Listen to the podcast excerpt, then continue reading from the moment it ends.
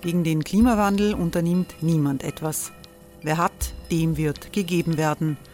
Und Frauen verdienen weniger. War ja immer schon so. Man ärgert sich und macht weiter. Was aber, wenn nicht? Wir haben eine Idee. Die Falter Arena macht die Bühne frei für Menschen und Projekte, die das Land verändern. Mein Name ist Eva Konzett. Ich leite das Politikressort im Falter. Und am Sonntag, den 26. Mai, veranstalten wir im Wiener Stadtsaal die nächste Falter Arena. Mit dabei unter anderem der ehemalige Politiker und Neosänger Matthias Strolz, Theresa Imre von Markter, Sonja Jöchtel von Love Politics oder Kari Ochsner von Ochsner Wärmepumpen. Machen statt jammern. Wir schauen uns an, wie das funktionieren kann. Kommen auch Sie vorbei. Alle Informationen und Tickets finden Sie unter falter.at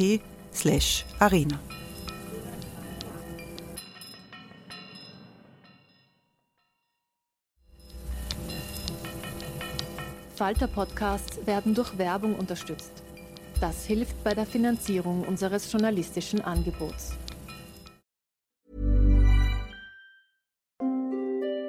Hereinspaziert durch unser Burgtor. Ob Burgherr, Ritterin, Stallbursche oder Gauklerin. Die Burg Liechtenstein in Maria Enzersdorf bei Wien lädt zu Erkundungen ein und weckt bei Groß und Klein die Abenteuerlust. Erbaut im Jahr 1130 ist die Burg bis heute zu 60 Prozent im Originalzustand erhalten. Waffenkammer, Turmzimmer und Ritterstube. Die Stammburg der Fürstenfamilie von und zu Liechtenstein bietet Einblicke in das Leben im Mittelalter. Besuchen Sie uns jetzt in der Erlebniswelt Burg Liechtenstein. Jeden Sonntag mit eigener Kinderführung. www.burgliechtenstein.eu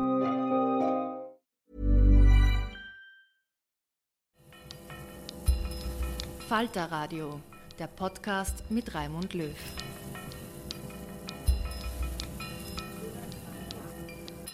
Sehr herzlich willkommen im Falter Radio. In dieser Sendung geht es um die Zerstörung der Demokratie in der Ersten Republik. Die Ausschaltung des Parlaments am 7. März 1933 durch Engelbert Dollfuß hat den Weg zu Bürgerkrieg und Diktatur geebnet der Radikalisierung der Heimwehren und der größten Teile der Christdemokraten in Richtung Austrofaschismus war der schwache Parlamentarismus nach dem Ersten Weltkrieg in Österreich nicht gewachsen. Am Ende stand bekanntlich der Ständestaat nach dem Februar 34 und schließlich die Katastrophe des Anschlusses an Hitler-Deutschland. Die Historikerin Lucille Dreidemi und der Historiker Wolfgang Madertaner untersuchen im folgenden Gespräch mit dem Journalisten Günter Keindelsdorfer die autoritäre Dynamik im bürgerlichen Lager der Zwischenkriegszeit. Sie diskutieren die These von der sogenannten geteilten Schuld, wonach auch die Linke entscheidend am Niedergang der Ersten Republik beteiligt war. Und sie ziehen den Bogen zu heute mit den rückwärtsgewandten Visionen eines Viktor Orban, eines Donald Trump oder der Freiheitlichen unserer Tage. Hören Sie ein Gespräch im Rahmen einer Wiener Vorlesung vom 9. März 2023. Wolfgang Madertan, ich würde mit Ihnen, mit euch gern diskutieren über die Technik, die Techniken der Machtübernahme, die die Austrofaschisten zur Anwendung gebracht haben. Äh, als Dollfuß an die Macht kam, als Bundeskanzler, korrigieren Sie mich, hatte er vielleicht noch gar nicht so den Ruf, der diktatorische Schafmacher zu sein. Es gab bei den Heimwehren in, den christlich, in der christlich-sozialen Partei sicher politische Kräfte, die nicht noch radikaler waren als er, galt als eher leutselig, eh ganz gemütlich, ein niederösterreichischer Bauernbub, hatte Dollfuß so etwas wie einen Masterplan, die seine Macht auszubauen und Österreich in eine Diktatur umzuwandeln. Vielleicht Lucille Dreidemi, wenn ich Ihnen diese Frage stellen durfte. Gab es einen Plan oder ist die christlich-soziale Partei mit ihm da mehr oder weniger hineingeschlittert? Hm. Ähm, also ich würde ob, ob das ein Masterplan war, können wir äh, diskutieren. Aber es gibt einen Plan. Ja, es gibt einen Plan, der nicht nur von Dollfuß kommt. Äh, es ist eine eine seit länger äh, schon in der christlich-sozialen Partei diskutiertes äh, Vorhaben, so weit, sobald es geht, sobald sich ein Anlass ergibt, äh, den Parlamentarismus loszuwerden. Ja. Das sieht man bereits in den, äh, also eine tolle Quelle, den christlich-sozialen Clubvorstandsprotokollen. Äh, im Jahr 32. Da sieht man im Juni der Justizminister Schuschnigg, der da schon sehr präzis äh, sagt, dass man bei also dem, äh, dass es äh, versucht werden sollte, äh, ohne mal Parlament zu regieren. Aber ich glaube, es ist wichtig, noch einen Schritt weiter, also in die, in die Vergangenheit zu gehen, um zu sehen, wir können den Faschismus nur verstehen, wenn wir das aus der Perspektive der Radikalisierung der christlich-sozialen in den 20er Jahren verstehen. Ja? Und da merkt man, Spätestens 25 mit dem, mit dem neuen Programm ist klar und steht auch fest, äh, man bekennt sich nicht mehr zur parlamentarischen Demokratie und alles wird versucht werden, um zu einem ständestaatlichen äh, Modell, autoritären Modell äh, zu kommen. Also somit ist daher sehr, sehr klar, dass dein Vorhaben da ist. Nicht nur von Dollfuß, sondern von der Partei.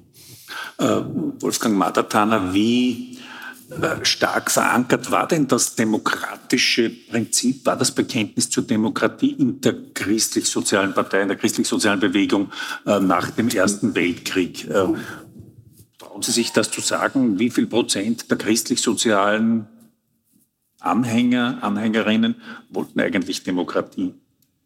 Naja, das wird so äh, in, in, in, in einer, in einer äh, Form von Prozentangaben äh, äh, wenig, wenig äh, zu regeln sein. Das, äh, das Prinzip, und das hat die Kollegin 3DMI auch schon gesagt, dass man unter einem unter einem äh, wirklichen also ähm, Druck von von äh, Wirtschaftskrisen und von äh, Finanzkrisen äh, auch unter dem dem Druck ähm, einer, einer notwendig gewordenen, unmittelbar nach der galoppierenden Inflation 1922, 23 notwendig gewordenen äh, Stabilisierung äh, der Währung äh, unterschiedlichste Gesellschaftssegmente ähm,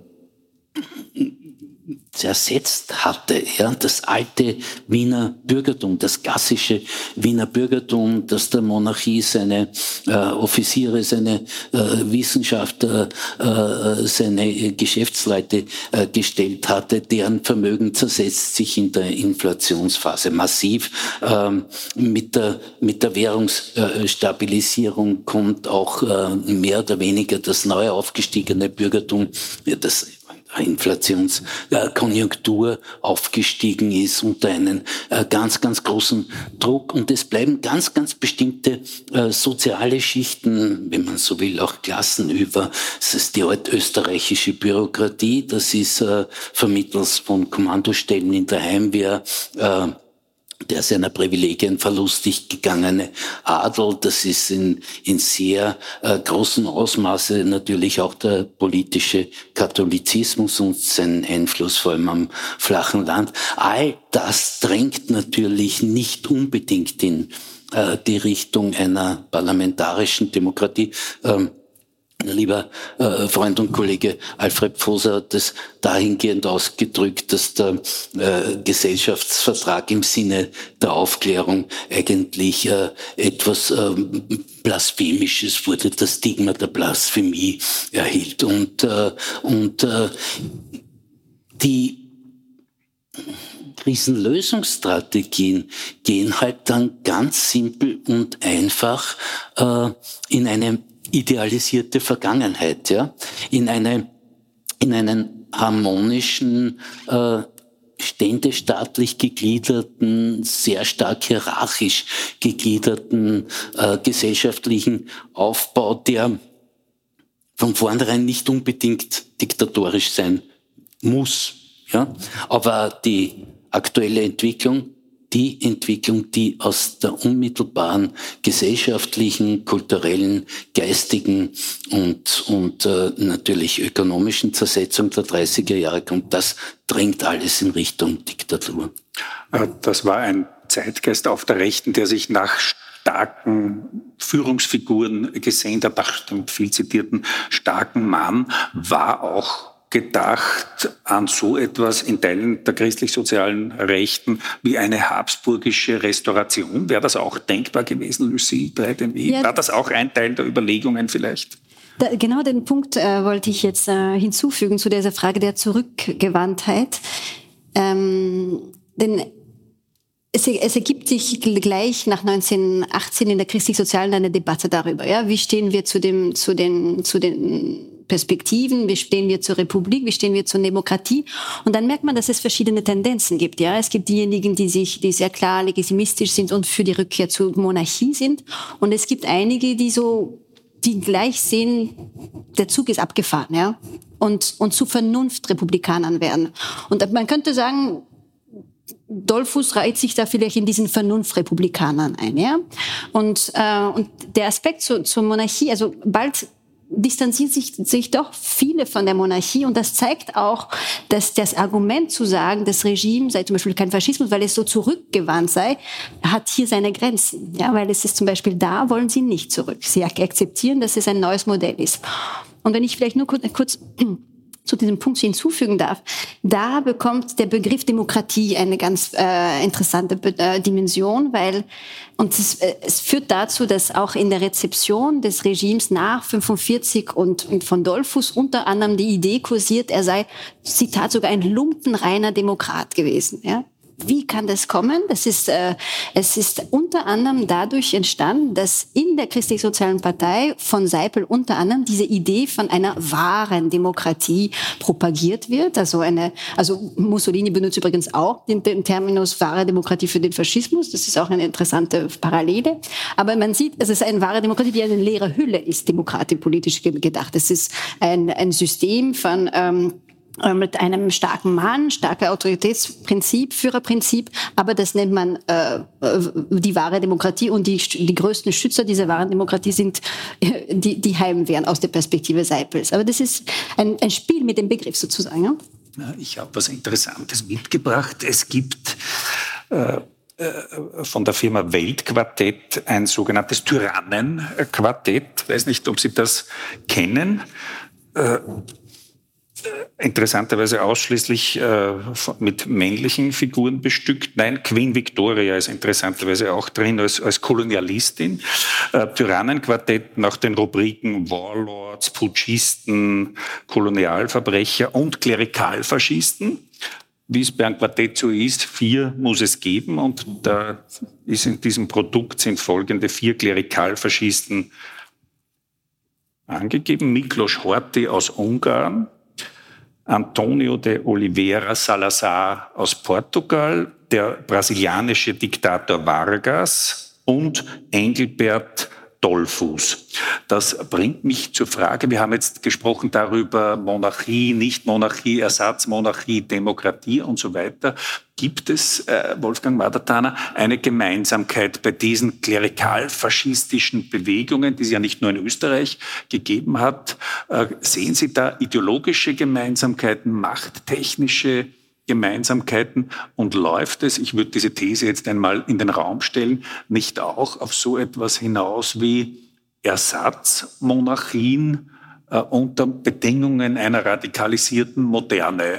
In Österreich, der Kaiser äh, musste abdanken, Österreich wurde zur Republik. Ich nehme einmal an, es gab äh, eine immer noch weit verbreitete Kaisernostalgie am Land, bei den einfachen Leuten, die Sehnsucht nach einer starken Führergestalt und modernistische, faschistische Führer. Ich würde doch auch Mussolini da auch noch dazu zählen, obwohl man das Klerikale bei ihm ambivalenter sehen muss.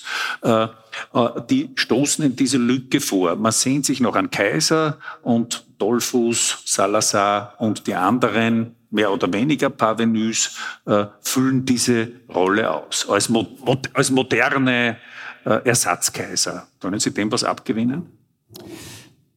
Meine erste Reaktion war, da fehlt mir der Franco. Ja, ja es ist halt ein Quartett und man darf nur vier. Nicht?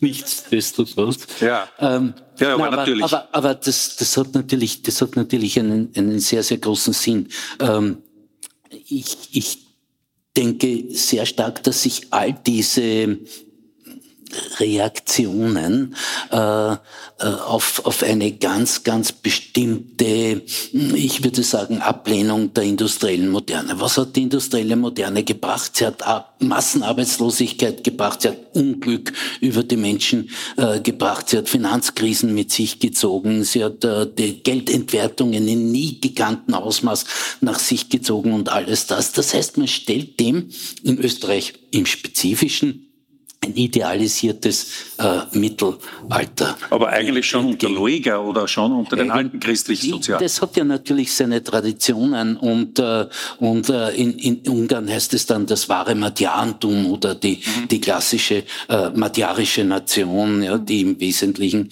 adelig und kleinadelig bestimmt ist.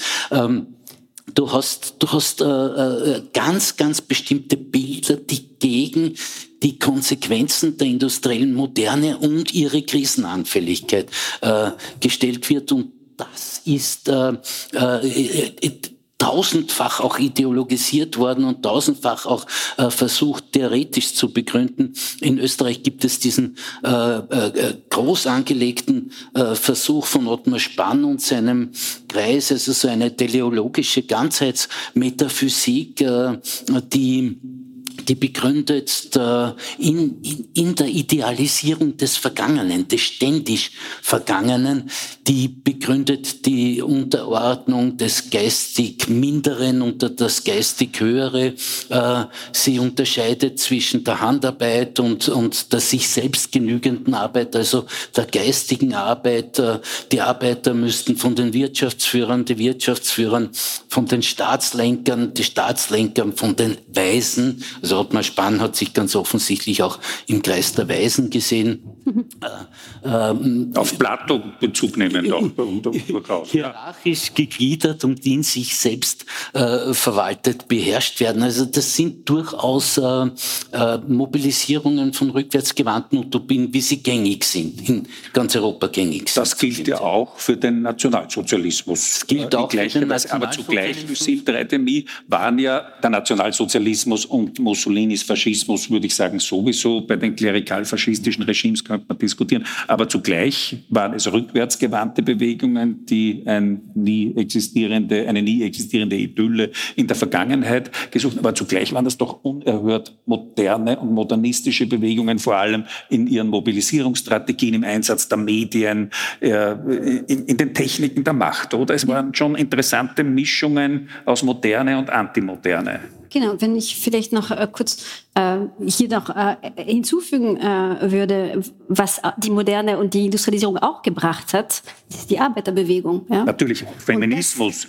das, ganz viele Dinge. Und, und, und, und es geht grundsätzlich um in all diesen Regimen darum, also nicht nur um also eh, symbolisch oder in einem imaginären Bild, so im Mittelalter, es geht sehr um sehr, sehr konkrete wirtschaftliche Interessen, die wirtschaftliche Interessen des Bürgertums. Und es gibt um die panische Angst vor einer Revolution. Es gibt die, also die, wirklich diese Schatten von 1917 in Russland ist ständig da. Und man, man könnte da schon noch, noch, noch weiter zurückschauen. Und die Enzykliken, also die, die Enzyklika Rerum Novarum 1891 ist, also ist durchgeprägt von dieser massiven Angst vor der, vor der, vor der sozialen, vor, vor dem, vor dem Anstieg einer, einer organisierten Arbeiterschaft, die, die ihre Interessen, die sich der, ihren kollektiven Interessen bewusst wären. Und das zieht sich dann auch durch. Und nach 1917 ist es noch akuter, ja. Und von daher geht es ganz klar darum, dieses wirtschaftliche Status quo äh, zu, zu bewahren. Und das haben diese Faschismen auch äh, alle gemeinsam. Ja. Äh, ich würde gern sprechen auch über die Ideologie des Austrofaschismus. Also gut, äh, katholische Kirche, katholische Tradition hat natürlich eine wesentliche Rolle gespielt. Würden Sie sagen, äh, war das eine starke, wirkmächtige Ideologie, die Dollfuß und seine Leute dem Volk anbieten konnten? Oder war es eigentlich doch auch bei allem, was wir jetzt inhaltlich schon gesagt haben, eine Schwachmatiker-Ideologie, die die Menschen eigentlich nicht wirklich mitgerissen hat? Vielleicht nicht einmal die eigene katholische Basis. Wie, wie, wie stark hat diese äh, Dollfuß-Ideologie gezündet? Trauen Sie sich da was zu sagen? Naja, sie, sie versuchen auf jeden Fall, diese, die, die Bevölkerung zu erreichen und das scheitert komplett. Und, und es scheitert unter anderem aufgrund der unglaublichen Ambivalenzen dieser, dieser Ideologie. Am Beispiel der deutschen Komponente ist es wohl am eindrücklichsten. Ja, also der, das Regime wiederholt äh, ständig, ständig, dass die Österreicher da sind. Sie sind zwar besser, die besseren Deutschen, weil sie christlichen Deutschen, aber Dollfuß ist der wahre deutsche Mann im, im, im Dollfuß-Lied. Das muss man sich wirklich äh, vorstellen. Und, und also diese, diese Schizophrenie sozusagen, ja, Felix Kreisler hat von Schizophrenie im Verhältnis äh, Österreich-Deutschland gesprochen. Diese Schizophrenie ist etwas, das äh, de facto auch äh, in die Hände der Nationalsozialisten dann am, am Ende spielt. Also ich finde, das ist ein, ein, ein wichtiger Aspekt und sehr verwirrender wahrscheinlich, ein verwirrender Aspekt dieser Ideologie. Wie würden Sie das sehen, Wolfgang Madadana? Wie, wie sehr gezündet hat diese austrofaschistische Ständestaat-Ideologie? Es gibt äh, einen zentralen Satz in der, in der berühmten Trabrennplatzrede, äh, die Dolphus am 11. September 1933 im Rahmen der sogenannten Türkenbefreiungsfeier äh, gehalten hat, äh, wo er meint, äh, wir müssten die letzten 150 Jahre unserer Geistesgeschichte rückgängig machen. Ja, also alles ob der französischen Revolution, äh, die gesamte Aufklärung und logischerweise das integralen Part davon, äh, die Arbeiterbewegung und ihre äh, Ideologie einer radikalen Demokratisierung. Ähm, das ist etwas, was äh, zu den, glaube ich, wesentlichen ide ideologischen Traditionsbeständen nicht nur dieses Landes, aber auch dieses Landes gehört. Und ganz, ganz, ganz äh, äh, wesentlicher Punkt. Und äh, es wird auch immer wieder äh, von Schuschnigg aufgenommen und äh, von Steidler, Heimwehrführern etc. etc. Ja? Also das ist ein wesentlicher Punkt. Wir wollen alle diese Konsequenzen, die uns die französische Revolution, das bürgerliche Gesetz, Gesetzbuch etc. etc. alles das zurücknehmen zugunsten einer einer natürlichen, einer, einer sozusagen äh, gottgewollt äh, geregelten äh, Gesellschaft. Und diese, diese Berufung auf äh, Gottes Willen, ja, also Dolphus schließt ja seine, seine Reden äh, üblicherweise mit einem Zitat Marco Davianus, äh, des, des berühmten Kapuzinermönches am Hofe Leopolds I. Gott will es. Ja, und wenn es Gott will, gibt es relativ wenig, wenig Alternativen. Und, und das ist ein, ein, ein Punkt, der, der halt schon ein ganz wesentlicher ideologischer Traditionsbestand auch dieses Landes und nicht erst äh, nur im 20. Jahrhundert ist. Also das würde ich, würde ich sagen, da hat man eine gewisse Massenbasis. Auf der anderen Seite Everyone knows therapy is great for solving problems, but getting therapy has its own problems too, like finding the right therapist, fitting into their schedule, and of course, the cost. Well, BetterHelp can solve those problems. It's totally online and built around your schedule. It's surprisingly affordable too. Connect with a credentialed therapist by phone, video, or online chat, all from the comfort of your home. Visit betterhelp.com to learn more and save 10% on your first month. That's BetterHelp, H E L P.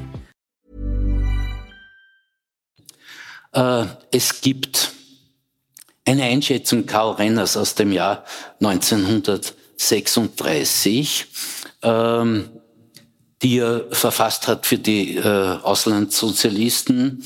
Und äh, Renner sagt, also dieses Regime hat keine einzige tragfähige Idee. Das Einzige, was sie können, ist für Klientel, das also sagt Adelige, Bürokraten, ähm, CVA etc., alle Subventionen sich zu krallen und alle Posten zu besetzen. Das ist dieses Regime im Wesentlichen. Das ist natürlich polemisch vom, vom Renner, weil, weil in vielerlei Hinsicht das hinausging. Aber das ist natürlich auch eine, eine, eine, eine Ebene, die man, die man so nicht unterschätzen sollte. Es ist auch eine Klientelpolitik. Äh, wenn ich Ihnen so zuhöre, ich kann gar nicht anders, dann denke ich auch an bestimmte rechte, rechtspopulistische Bewegungen, die heute international agieren, so eine Sehnsucht nach einer idealisierten Vergangenheit, äh, sagen wir mal der 50er Jahre, äh, scheint mir bei Donald Trump äh, eine Rolle zu spielen. Sie scheint mir durchaus auch bei der FPÖ eine Rolle zu spielen im orbanschen Ungarn. So die Sehnsucht nach einer Welt, äh, in der ethnische Homogenität herrschte, es noch keine äh, nennenswerte Migration gegeben hat, in der die Rollen zwischen Mann und Frau noch äh, klar definiert waren, in der grauenhafte Dinge wie Queerness und LGBTQ noch gar keine Rolle gespielt haben, offenbar ein ganz wichtiges Thema auch beim Orban. Äh, ist das nicht ein ähnliches Versprechen, mit dem rechte Bewegungen heute auch versuchen, äh, Anhängerinnen und Anhänger zu gewinnen, eine, das Versprechen, äh, in eine Welt zurückzukehren, die man idealisiert äh, glaubt, äh, wiederherstellen zu können, was natürlich völlig illusorisch ist, Lucille Breitenweg. Ja, ich, also ich würde auch äh, absolut äh, solche Parallele sehen und ich glaube, es dreht sich oft also sehr, sehr viel um diese Einordnungsdiskurs. Ja, es ist, äh, ich habe vorhin von Status Quo gesprochen, aber in dem Umge also gemünzt auf die politische Ordnung ist es also auf die, politische mhm politische Dimension ist es dann diese Idee von Ordnung. Man braucht, äh, man braucht diese Rückkehr zur, zur Ordnung. Aber ich fand diese, dieser Punkt sehr, sehr wichtig weil, äh, zu der Massenbasis und wie, und das ist, glaube ich, ein Aspekt, den man äh, hervorheben muss um dieses österreichische Merkmal, ja, weil dadurch, durch die Prägung des politischen Katholizismus, die Prägung der äh, Glaubenshörigkeit und der, also im ganzen Lande ist da eine, eine, eine Grundlage da, die ein unglaublich starker Nährboden ist für das Glauben an, an, an einen Führer. Ja? Und, und das sollte man überhaupt nicht unterschätzen, weil auch in der Aufarbeitung des Regimes merkt man immer wieder, wird gesagt, ja, aber der Faschismus habe weniger Halt bekommen können in Österreich, weil die katholische Kirche ein Bollwerk gewesen sei. Und da sieht man, es kann genau anders äh, auch, auch sein. Ja. Beim Nationalsozialismus stimmt es ein, ein, bisschen. Genau, ja. Da war der Katholizismus schon auch ein Bollwerk, oder würden Sie widersprechen? Dem kann man nicht widersprechen, ja. natürlich nicht. Ja. Äh, war der Dollfuß ein Überzeugungstäter? Hat er das alles wirklich geglaubt, was er propagiert und postuliert hat? Äh, war er bis zu einem gewissen Grad mehr Machttechniker und hat diese katholisierenden Erzählungen bis zu einem gewissen Grad vorgeschoben? Wie würden Sie das analysieren? Genau, also es, er geht, er geht strate also er ist, äh, glaube ich, zielgerichtet. Er ist auch ein Stratege, ja. Und ähm, aber zu einem guten Teil ist er auch ähm, so sehr äh, von von seinem eigenen Glauben geprägt. Er ist unglaublich fromm, dass er, glaube ich, schon sich so rein also sich äh, selbst überzeugt ist von diesem von diesem Sendungsbewusstsein, vor allem nach nach dem nach dem ersten äh, Attentatsversuch im Oktober 33, wo er in diese absolut genial inszenierten äh, Radioansprache äh, also zum Wort kommt. Ich weiß nicht, ob Sie diese Bilder sehen, der der Diktator im Pyjama also auf den, auf den macht Schlagzeilen, das muss man sich wirklich trauen. Und, und das ist kein Fehler, weil es, es ist schon seit Vorzensur herrscht schon. Also es ist ja, erzählen Sie wirklich ein bisschen, ich weiß nicht, ob alle die Geschichte mit also, dem Pyjama der, kennen. Der, der, der äh, äh, Attentatsversuch auf Dollfuß am, am 3. oder 4. Oktober 33, unmittelbar danach, äh, lässt äh, Dollfuß eine Radioansprache organisieren von seinem äh, Krankensbett aus seiner Wohnung heraus und, äh, und daraus, also die, die Fotos dieser, dieser Radioansprache Ansprache werden dann in den, äh, in den Zeitungen äh, veröffentlicht und das ist ein unglaublich starkes Bild. Ja? Erstens, weil er damit irgendwie, also er betont in seiner Radioansprache, nur, nur durch ein Wunder habe er überlebt. Das ist wirklich der Moment, wo der, bereits durch Dollfuß diese Idee vom Märtyrerkanzler entsteht. Ja? Und ähm, äh, jetzt habe ich meinen zweiten Punkt. Der Pyjama.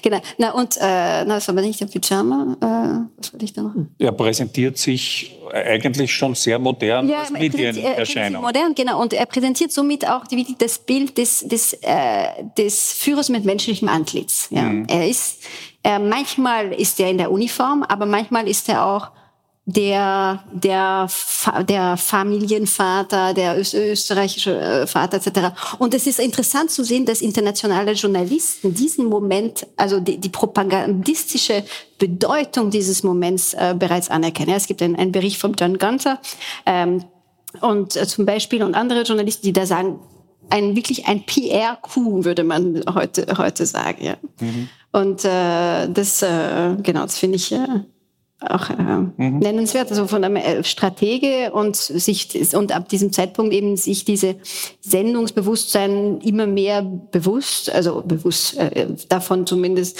selbst überzeugt. Äh, das würde ich schon auch, äh, so weit würde ich auch sagen, gehen, ja.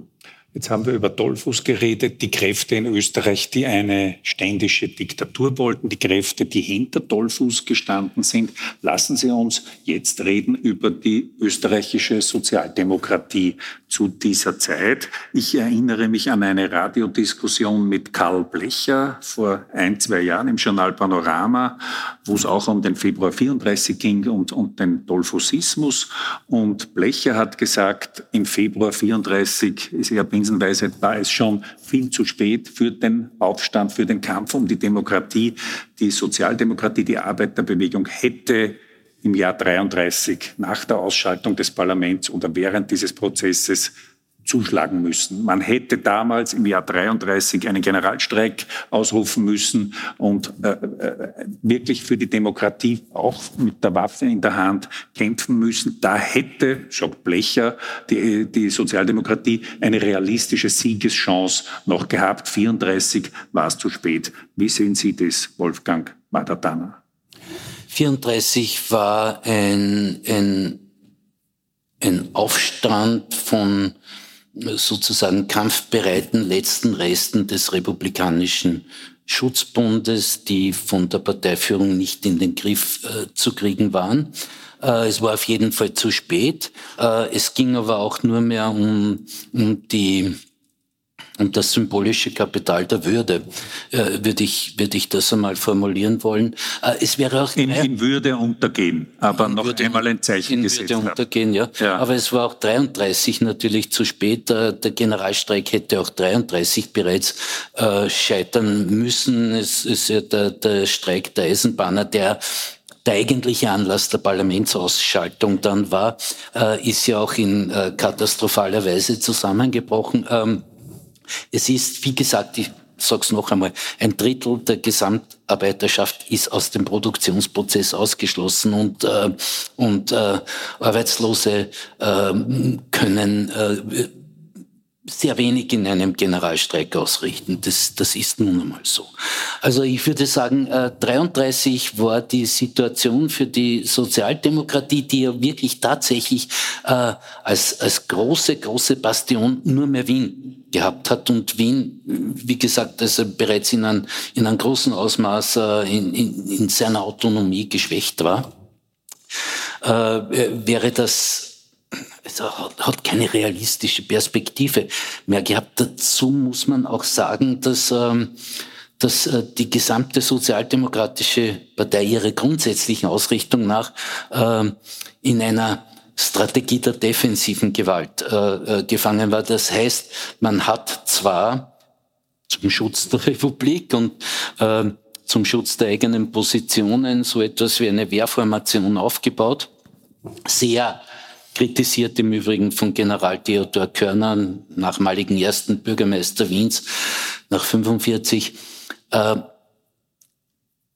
der Berufsmilitärgeneral, äh, Generalstabschef an der Ison zur Front war und der gesagt hat, also wir können da keine Partei her aufstellen, das geht nicht, äh, das ist aussichtslos und sinnlos. Wenn, dann muss es städtischen Guerillakampf geben. Aber auch das ist, ist niemals umgesetzt worden. Man hat ein Parteiherr sozusagen betrieben, aber inständig gehofft, dass man es niemals wird einsetzen müssen. Ja? Das ist, äh, das wesentlicher Punkt und das ist ja auch eigentlich ein Punkt, der der ganzen Bewegung zur Ehre gereicht ja, macht es irgendwie menschlich, äh, aber natürlich machtpolitisch äh, trotzdem schwierig. Lucille Tredemi, wie sehen Sie das? 33 wäre es auch schon zu spät gewesen, sagt Wolfgang Madertaner. Äh, gleichzeitig erinnert man sich an die unendlichen innerparteilichen Streitereien, die es die ganzen 20 Jahre und erst recht dann ähm, äh, nach der Welt, in der Weltwirtschaftskrise und ab 33 gegeben hat, die Rechten, die, äh, die, die verhandeln wollten mit, mit den christlich-sozialen, die Linksopposition, Ernst Fischer und seine Leute, unglaubliche Debatten, die Debatten um das Linzer Programm äh, und so weiter. Äh, also die Partei war ja innerlich auch nicht einig. Äh, ich will da jetzt gar keine Parallelen zu heute ziehen, das wäre äh, doch übertrieben, wo ich dann und wann dran denken muss. Also die Partei äh, war innerlich zerrissen. Inwieweit hat das auch dazu beigetragen zur eigenen Schwächung? Oder war das eher unvermeidlich, diese innerparteilichen Konflikte? Nein, ich glaube nicht, dass es unvermeidlich ist. Es ist etwas, was man, was man ganz äh, immer wieder wiederholen muss. Wir sind wir behandeln keine Naturgesetze, sondern äh, äh, menschliches Handeln. Also ich würde da, mhm. dafür plädieren, dass wir uns denken, dass wir ja das dann aus einer anderen Perspektive sehen. Aber ich glaube tatsächlich, also diese diese diese Spaltung der Partei ist äh, ist äh, hat verheerende Folgen auf jeden Fall. Also ein, ein linker Flügel ist äh, äh, Schutzbund, äh, sozialistische Jugend, äh, Gewerkschaften, äh, wirbt sehr klar für eine radikale antifaschistische äh, Widerstandsposition. Ein, ein rechter Flügel ist kompromissbereit und die Partei, die Führung, das äh, ja, jongliert mit beiden und somit ergibt sich ein, ein Herumlavieren und eine, ein Jonglieren zwischen Verbalradikalismus und Attentismus. Äh, und das, das hat schon 27 nach dem Justizpalastbrand für, ein, für enorme Enttäuschungen in der Basis geführt, dass da nicht, nichts äh, gehandelt wurde. Und, und ich glaube aber, es ist auch ein extrem wichtiger Punkt zu sehen. Allgemein ist die Partei auf die Defensive orientiert. Und, ähm, und, und somit ist es wirklich äh, fast bemerkenswert, äh, erstaunlich, dass bis heute ähm, konservative äh, Historikerinnen und Historiker also immer noch die, mit dem mit dem Bild von äh, dem ja den Bolschewiken in der in der Sozialdemokratie und das Linzer Programm und die Diktatur des Proletariats dieses Linzer Programm ist so also so Parlament also treu der parlamentarischen Demokratie es ist also sie, sie, diese, die, sie, formulieren wirklich so vorsichtig wie, sie, wie, möglich, dass sie nur nicht so weit will, so wie möglich die Diktatur des Proletariats haben wollen. Ja, es ist wirklich äh, sehr bemerkenswert. Und hier vielleicht noch ein Punkt, weil, weil ganz oft dann der Punkt, ja, aber, ja, aber, ja, aber, Sie sagen ja auch, so, so, so bekommt man das auch als Argument serviert, Sie sagen ja, diese Sozialdemokraten, Demokratie, das ist nicht viel, Sozialismus ist das Ziel. Ja? Aber das sagen Sie ja nicht. Das wird immer, das wird immer gesagt, die Sozialdemokratie hätte ja die Demokratie genau. abschaffen wollen, weil die haben immer geschrien. Und, äh, und vor allem, es wird immer gesagt, Sie hätten das gesagt. Aber das stimmt nicht.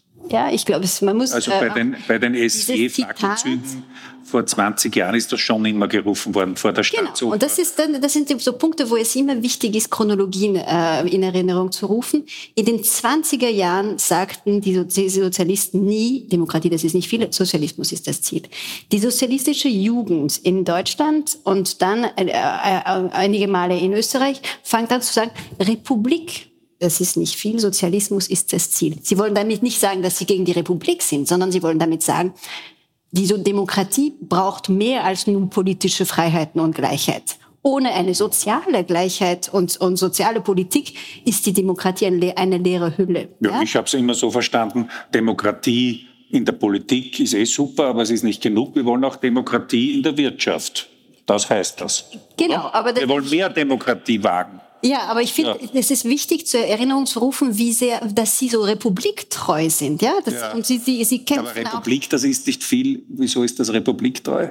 Hm, nein, das ist nicht genug. Das ist, äh, so, ja. genug. Und das sagen Sie auch anlässlich des zehn Jahre Republik, also Feier im, im Jahr 1928. Ja, also das, Sie, Sie bekennen sich ganz ganz klar zu zur äh, parlamentarischen Demokratie und sagen halt, wir müssen aber über die Institution wir wollen noch mehr. immer noch stets beteuern, dass es etwas eine soziale Grundlage auch braucht. Ja, das ist ein wichtiger und auch witzig. Die erst in den 70er Jahren in einem Interview sagt, äh, kommt diese die das andere Zitat, Kreisky sagt, ähm, ja, damals haben die radikalen Sozialisten gesagt, Demokratie, das ist nicht viel, Sozialismus ist das Ziel. Und seitdem bezieht man sich äh, irrtümlicherweise auf dieses Zitat und glaubt, es hätte in den 20er passiert. Das ist witzig, wichtig, die, glaube ich, die, die da die, die Nuancen nochmals zu erkennen. Äh, wenn ich Ihnen jetzt zuhöre und das ernst nehme, was Sie sagen, was ich tue, dann könnte man ja schon von Verzweiflung gepackt werden. Denn dann stellt sich die Frage,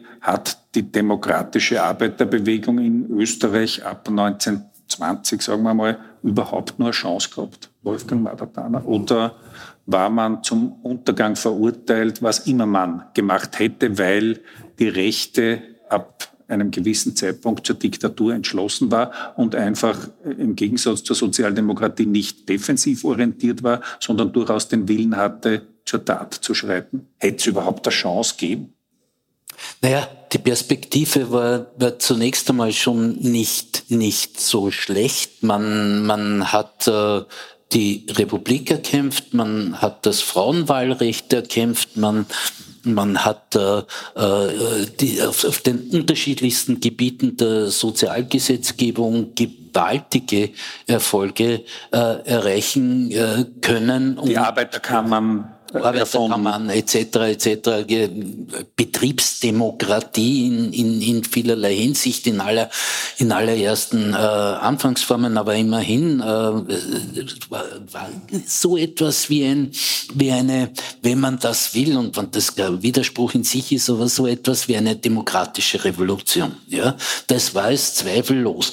Das äh, die Option auf eine Republik Österreich ja, äh, war hingegen, äh, äh, man sah sich in eine ganz bestimmte historische Situation, die man nicht wollte hineingestellt. Ja, es, es gibt die Überlegungen von Renner einer Donauföderation, es gibt die viel stärkeren Überlegungen seit Viktor Adler einen, einen großen deutschen Wirtschaftsraum äh, als deutsche Republik und deutsche Demokratie äh, äh, anzustreben und, und alles und alles das, äh, die die Reduktion auf einen Kleinstaat mit einer zu großen Hauptstadt äh, irgendwie ähm, war nicht ganz war nicht ganz äh, vorgesehen. Nichts Nichtsdestotrotz hat man sich mit dieser Republik sehr schnell abgefunden und, und, ähm, und bis zum,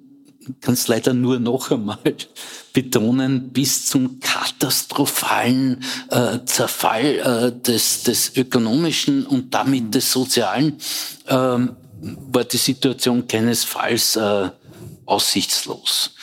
Ich würde sagen, ähm, mit, mit, äh, mit dem, es, es gibt den berühmten Ausspruch von, von Otto Bauer, der von der reaktionären Konjunktur spricht, ja, mit dem, mit dem Zerfall des äh, demokratisch-parlamentarischen Gedankens und mit dieser sehr, sehr starken Sehnsucht nach starken Mächten, nach starken Männern, die in irgendeiner Form es zusammenbringen, mit der Wirtschaftskrise aufzuräumen, äh, kommt die Sozialdemokratie unzweifelhaft in einer, in einer Alternative. Man weiß nicht genau, was man für ein Modell äh, diesen, dieser reaktionären Konjunktur entgegenstellen soll. Man hat Wien, ja, das hat man. Man hat Frankfurt, Berlin, ja.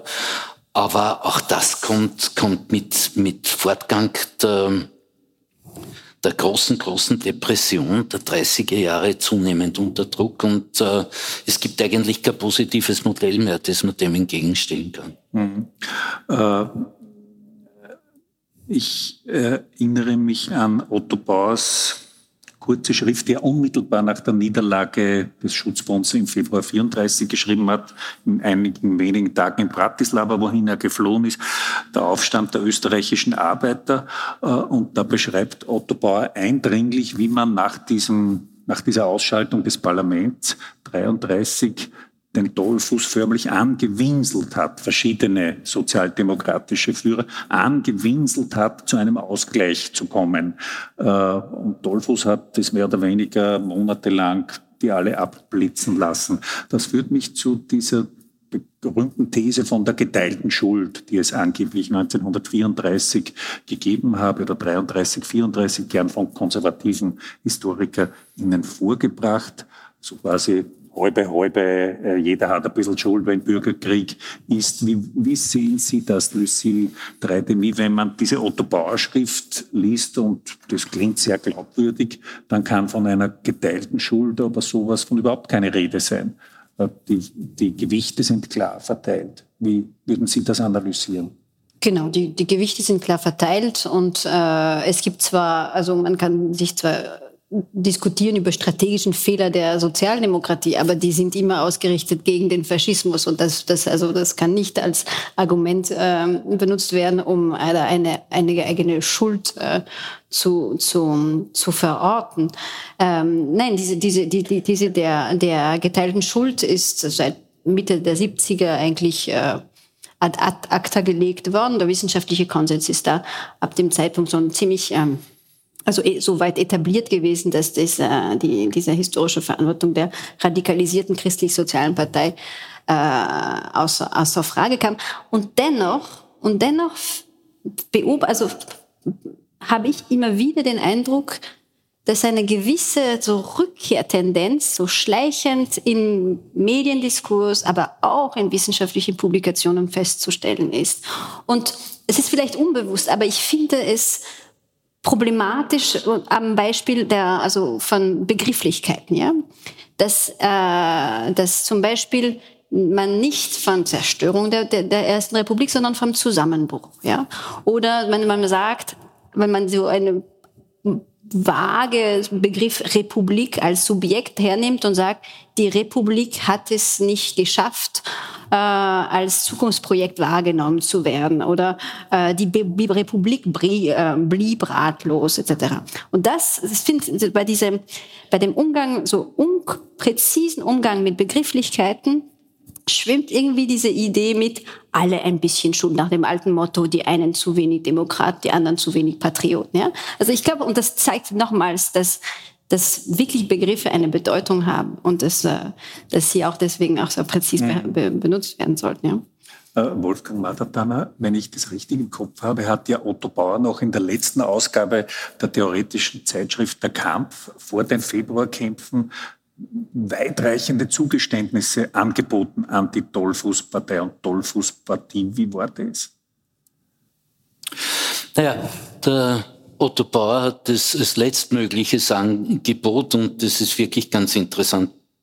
Sie richtig sagen, äh, dass das in der letzten, in der Februarnummer des Kampf des theoretischen Organs erschienen ist, äh, wonach sich die Arbeiterbewegung unter Umständen auf ein ständestaatliches System einlassen könnte. Äh, Bedingung der Parteivorstand darf nicht sozusagen illegalisiert werden. Das Rote Wien muss aufrechterhalten werden. Die Gewerkschaften dürfen nicht gleichgeschaltet werden. Ja, und dann könnte man über die Einordnung der Arbeiterbewegung in äh, ein ständestaatliches Modell sprechen. Ja, äh, das ist ein letzter verzweifelter Versuch, irgendwie eine eine in allerletzter Sekunde gemeinsame Basis zu finden.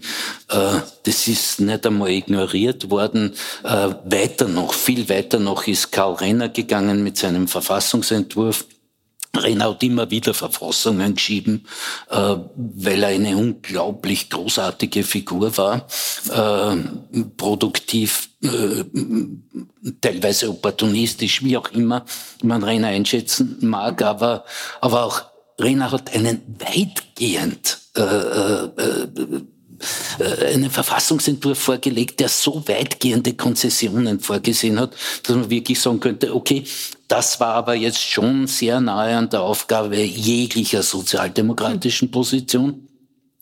Es ist nicht mehr verhandelt worden. Es ist, oder es ist überhaupt nie verhandelt worden. Und das hat schon sehr stark mit dem, mit dem Druck Mussolinis äh, zu tun. Das hat schon sehr stark mit dem Druck der faschistisch ausgerichteten Heimwehren äh, zu tun, auf die er äh, Dollfuß äh, verwiesen war. Ähm, um, um irgendwelche Regierungsgewalt ausüben äh, zu können. Er hat dann auch den äh, Ernst Rüdiger von Starnberg äh, als den großen Erneuerer Österreichs adressiert und, und also Starnberg, der Chef der Heimwehren und, und ähnliche Sachen mehr. Also ich, äh, also mehr als an Selbstaufgabe grenzende Angebote kann man eigentlich nicht machen und die hat man nicht einmal ignoriert. Insofern ist die, die Rede von einer geteilten Schuld ist einfach, ähm, sie ist weder wissenschaftlich noch ist sie moralisch. Sie ist einfach schwachsinnig. Äh, ich Ich würde zum Schluss unseres Gesprächs gern auch noch ins Heute kommen. Wolfgang Madertaner, Sie haben in Ihrer Vorlesung erschütternde Zahlen genannt über die wirtschaftliche Situation in den frühen 30er Jahren. Äh, was Sie, glaube ich, nicht gesagt haben, ist, dass die Sozialdemokratische Partei in den Jahren der Weltwirtschaftskrise ein Drittel ihrer Mitglieder verloren hat. Also auch das noch eine bedeutende Schwächung. Ich kann mir das gar nicht vorstellen, aber wenn diese Arbeitslosenzahlen, die Sie genannt haben, äh, dieses materielle Elend, das Sie skizziert haben, wenn das hypothetisch heute wieder über Österreich oder über westliche Demokratien hereinbrechen würde, äh, würde ich meine Hand nicht ins Feuer dafür legen, ob nicht ähnliche autoritäre Tendenzen äh, wieder Boden unter den Füßen gewöhnen. Das Furchtbare ist aber, wir sind heute weit von einer solch katastrophalen wirtschaftlichen Situation entfernt und erleben trotzdem wieder autoritäre Wellen, autoritäre Sehnsüchte hier bei uns, hier in Österreich, äh, Rechtspopulismus, stark wie eh und je seit 30 Jahren in vielen anderen äh, westlichen Demokratien. Äh, die Demokratie ist in Gefahr rund um die Welt, von Tunesien, leider auch in Israel, wie man sagen muss, in vielen anderen Ländern ist sie schon stark in der Defensive. Haben Sie eine Erklärung dafür, woher diese autoritäre Welle, die den Globus erfasst hat, kommt? Wolfgang Madatana? Also das ist wohl die schwierigste Frage, die man überhaupt stellen kann. Derzeit wir äh, ich glaube, es ist nicht möglich, äh, aus den historischen Abläufen Gesetzmäßigkeiten abzuleiten. Das hat man lange Zeit versucht und, und es haben sich große Geister daran versucht. Ich glaube nicht, dass das in irgendeiner Form möglich ist. Wenn man aber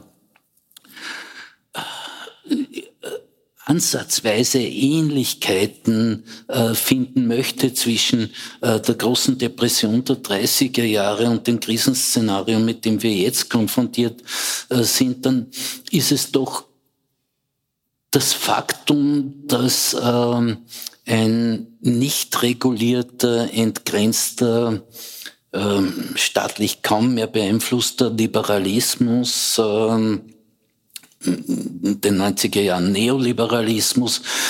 Äh, Wirtschaftsliberalismus. Wirtschaftsliberalismus ja. äh, notwendigerweise auch Krisen produziert. Und, äh, und das äh, Krisenszenario der 30er Jahre ist natürlich ein völlig anderes als heutzutage, weil äh, äh, das Krisenszenario der 30er Jahre ist im Wesentlichen die Arbeitslosigkeit. Äh, das ist ja jetzt nicht der Fall, aber es gibt äh, unterschiedlichste es gibt wieder Spekulations- und Finanzkrisen, es gibt die alles überragende Klimakrise, es gibt äh, viele, viele Teilkrisen, die sich zu einem massiven Szenario äh, verdichten und, äh, und äh, viele, viele Menschen gehen in dieser Situation nach rechts, also sprich in eine gewisse autoritäre Sehnsucht. Man sehnt sich danach, dass per starken Mann oder Frau, äh, äh, all diese, diese zutiefst verunsichernden äh, äh Krisenphänomene und, und, und, und, und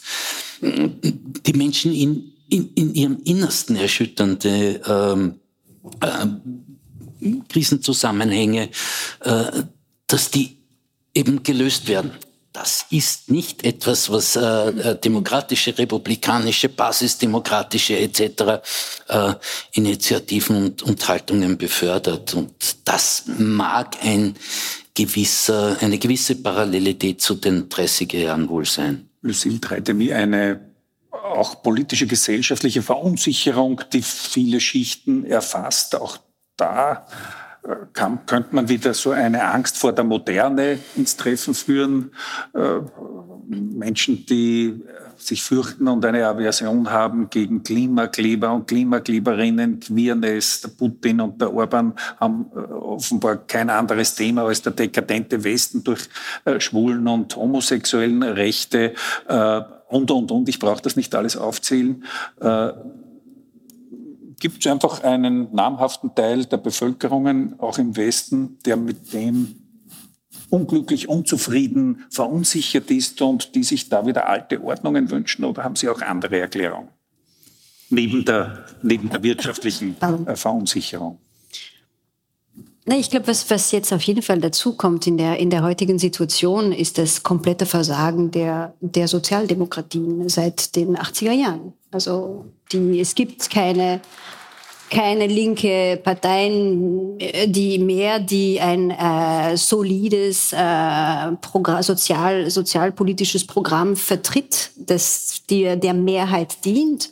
Somit fühlen sich äh, ganz viele äh, Menschen, äh, Arbeitende, Nicht-Arbeitende, jung, alt, äh, ohne absolut ohne politischen Rückhalt und und können somit der äh, ein sehr leicht einer Ideologie nach einer, einer Sündenbocksuche etc. zu, zu also äh, zustimmen, ja. Genau, zustimmen. Ich glaube, das ist, das ist ein ganz, ganz, ganz wesentlicher Aspekt und, und äh, da, da merkt man, äh, dass ähm, der Schutz der Demokratie äh, braucht, und das muss man betonen, 90 Jahre nach der Ausschaltung des Parlaments braucht starke äh, demokratische Institutionen.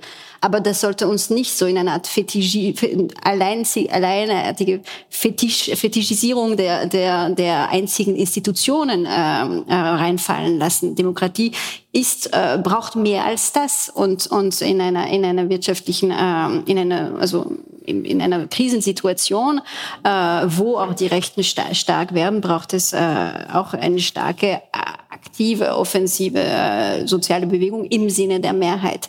Und, und ich glaube, da merkt man auch, noch ein Punkt, den man äh, lernen kann, sollte aus diesen 33, also aus 30er Jahren, diese, diese, die, diese Legende, die mehr äh, vom, vom also der Versuch sozusagen bürgerlichen, sich sozial nennenden Parteien äh, den Faschismus zu abzuwehren, indem man ihre äh, die, Rhetorik oder einen Teil ihres Programmes übernimmt, geht zugrunde. Am Ende dient es den Faschisten. Ja, das haben wir in den 30ern gesehen und das sieht man auch heute. Sie hörten den Historiker Wolfgang Madertanner und die Historikerin Lucille Dreidemi im Gespräch mit Günter Keindelsdorfer in einer Wiener Vorlesung vom 9. März 2023. Bei den Veranstaltern bedanke ich mich sehr herzlich für die Zusammenarbeit. Ich verabschiede mich von allen, die uns auf UKW folgen, im Freirad Tirol und auf Radio Agora in Kärnten. Erklärendes zu Geschichte und Zeitgeschichte gibt es regelmäßig im Falter. Ich empfehle daher ein Abonnement des Falter. Auch Probeabos sind möglich. Alle Informationen gibt es im Internet unter der Adresse abo.falter.at. Ursula Winterauer hat die Signation gestaltet. Philipp Dietrich betreut die Audiotechnik im Falter. Ich verabschiede mich bis zur nächsten Sendung.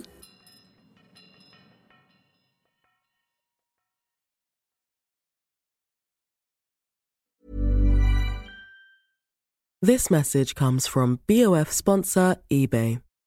You'll know real when you get it. It'll say eBay Authenticity Guarantee. And you'll feel it. Maybe it's a head turning handbag, a watch that says it all, jewelry that makes you look like the gem, or sneakers and streetwear so fresh every step feels fly. eBay gets it. So look for the blue check mark next to that thing you love and be confident that every inch, stitch, sole, and logo is checked by experts. With eBay Authenticity Guarantee, you can trust that feeling of real is always in reach. Ensure your next purchase is the real deal. Visit eBay.com for terms. Planning for your next trip? Elevate your travel style with Quince. Quince has all the jet setting essentials you'll want for your next getaway, like European linen premium luggage options, buttery soft Italian leather bags, and so much more. And is all priced at 50 to 80% less than similar brands. Plus, Quince only works with factories that use safe and ethical manufacturing practices.